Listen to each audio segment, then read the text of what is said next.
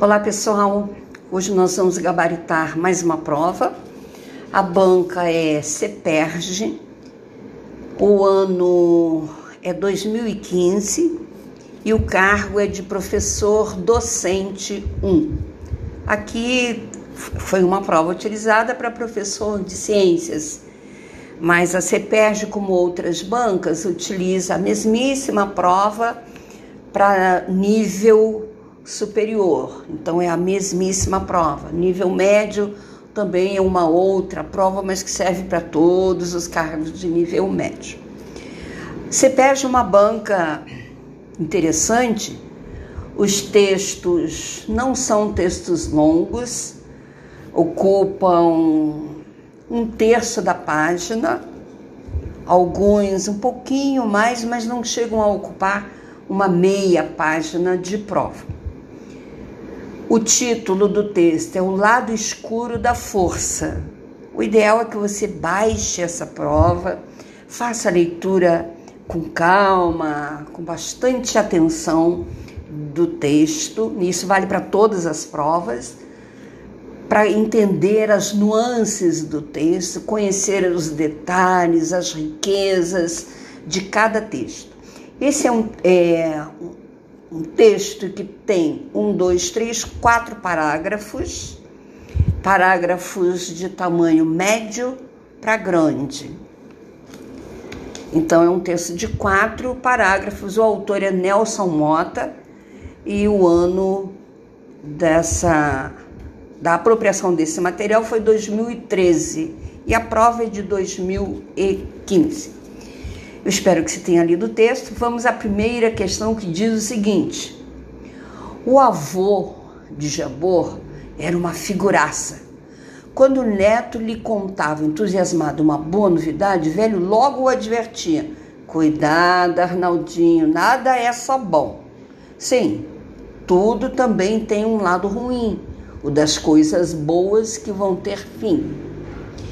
O início do texto de Nelson Mota mostra que a linguagem utilizada na sua composição, e aí você precisa considerar a leitura inteira né, do texto todo, para identificar que se trata é, de um texto que mostra algumas concessões à variedade familiar, dado que o tom da crônica ele é de intimidade entre autor e leitor. E a resposta correta da questão de número 1 um é a letra D de dado. Eu costumo sugerir que você venha fazer a prova sempre trazendo um material de apoio. Um lápis, uma caneta vermelha, um marcador de texto. O seu texto precisa ter anotações com as quais você se identifique de imediato ao ler o enunciado das questões, tá certo? A questão de número 2 diz assim: O avô de Jabor era uma figuraça. Quando o neto lhe contava, entusiasmado, uma boa novidade, o velho logo o advertia: Cuidado, Arnaldinho, nada é só bom. Sim, tudo também tem um lado ruim, das coisas boas que vão ter fim. Observe que a primeira questão tem o mesmíssimo texto é, colocado como preâmbulo da questão, tá certo? E aí, quando você vai ler o enunciado da 2, você pode ter a impressão de já ter lido tudo. Não caia nessa armadilha. O enunciado está aqui para ser lido. Pois bem, o segmento destacado, que é quando o neto lhe contava entusiasmado uma boa novidade, o velho logo o advertia: Cuidado, Arnaldinho, nada é só bom. Esse segmento destacado no trecho que é logo de início, ele tem a seguinte função no texto: situar no tempo o fato narrado? Não, não. Comprovar a veracidade de uma informação dada? Também não. Mas ele procura justificar a qualificação atribuída ao avô, tá certo? Que é a de conselheiro imediatista. E por isso a resposta para a questão de número 2 é a letra C. Na questão 3, atenção pronunciado. Quando o neto lhe contava uma boa novidade, tá certo? Quando o neto lhe contava uma boa novidade, é, reticências, fecha aspas. Nesse segmento de texto que já lemos duas vezes, o autor qualifica a novidade como boa. Algumas palavras em língua portuguesa já trazem em si mesmas um sentido positivo, como é o caso de novidade, vista sempre como coisa boa. A frase abaixo, que não apresenta um exemplo de vocábulo semelhante é os queijos franceses são produtos de qualidade, é o que todo mundo diz. Os jornais devem trazer fatos de importância? Não necessariamente. Então, a questão de número 3 é a B de bola. Porque tem as outras alternativas que você deve destacar. Antigamente todos se casavam com moças de família? Não exatamente. Os cães trazidos para a feira eram de raça? Somente de raça? Não. As roupas mostradas no desfile eram de marca? Nem todas.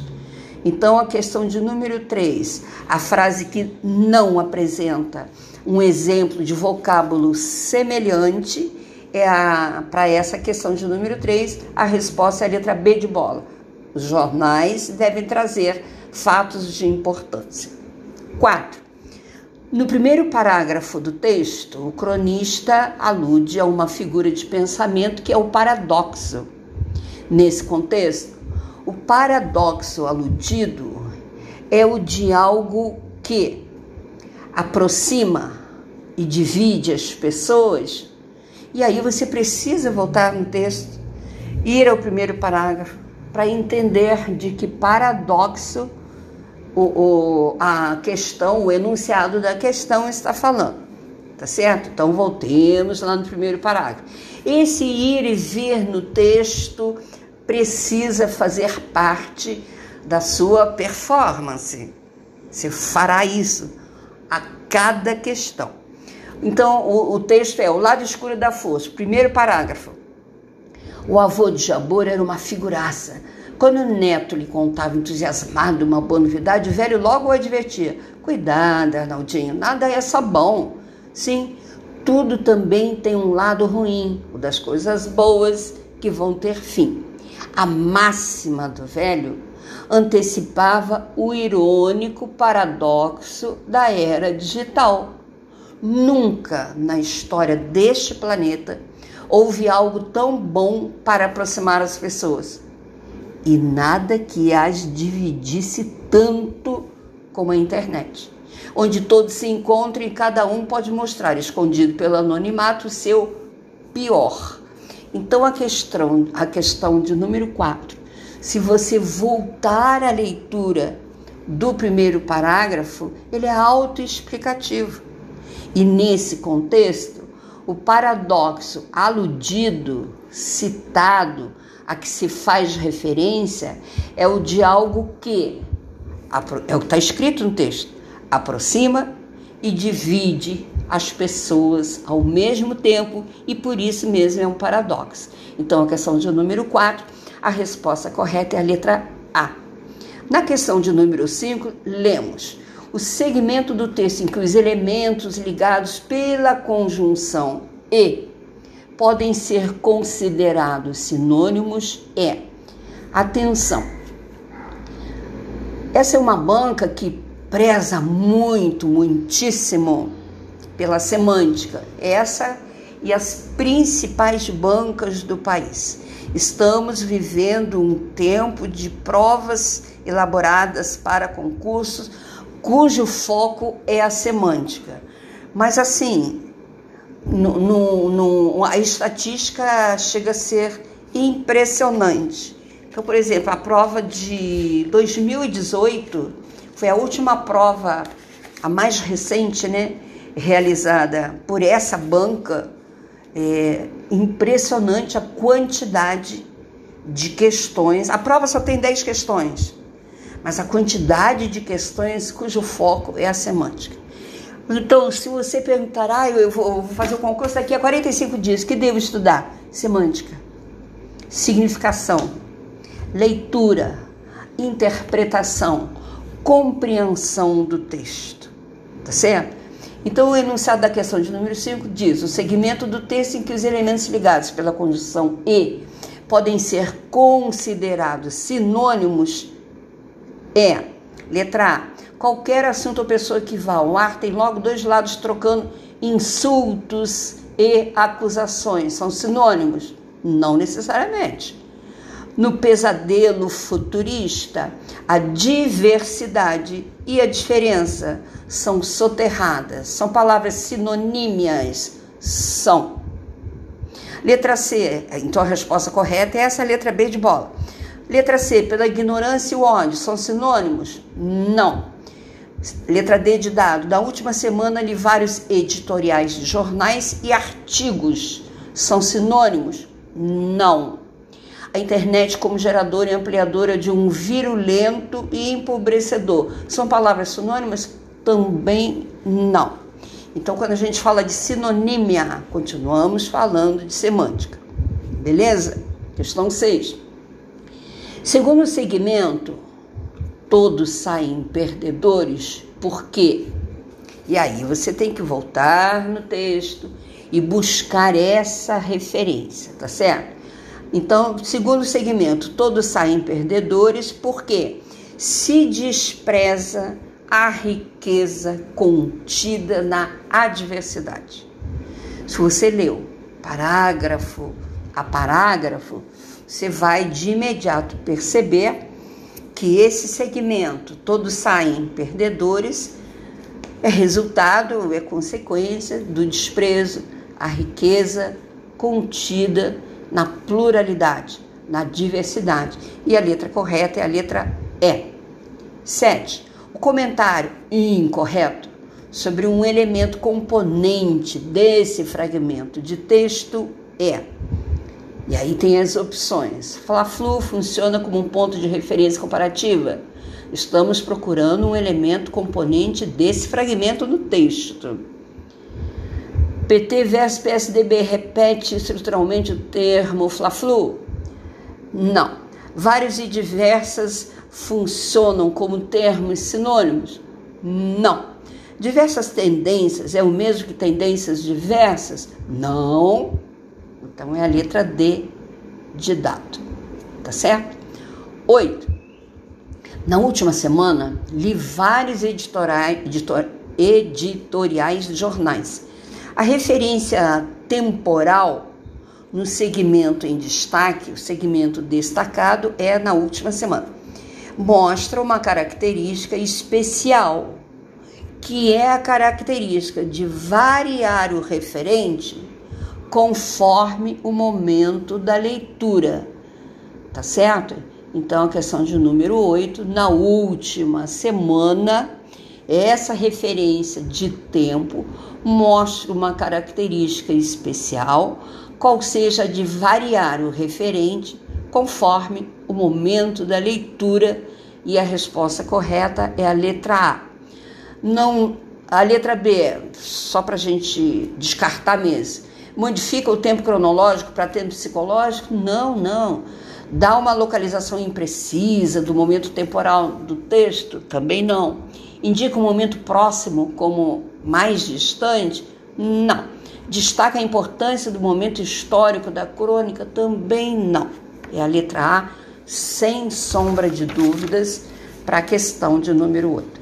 Questão 9 diz o seguinte: abre aspas, simpatizantes de qualquer causa ou ideologia só leem o que dizem, o que eles querem ouvir, nada aprendem de novo. Chovem no molhado.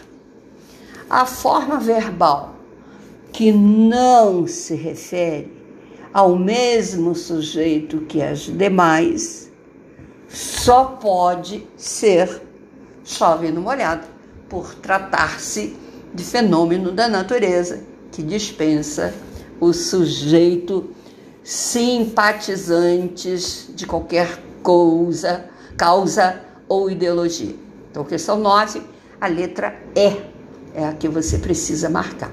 Última questão: todas as paixões e excessos que são permitidos e até divertidos e catárticos nas discussões de futebol só produzem discórdia, mentiras e mais intolerância no debate político e cultural.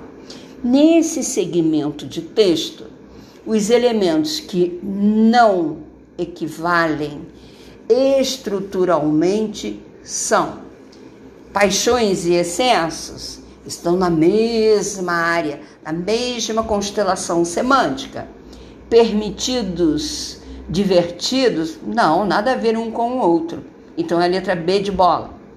Divertidos, catárticos, pode ser. Discórdias, mentiras, pode ser. Político, cultural, pode ser. Catárticos é um termo da catarse.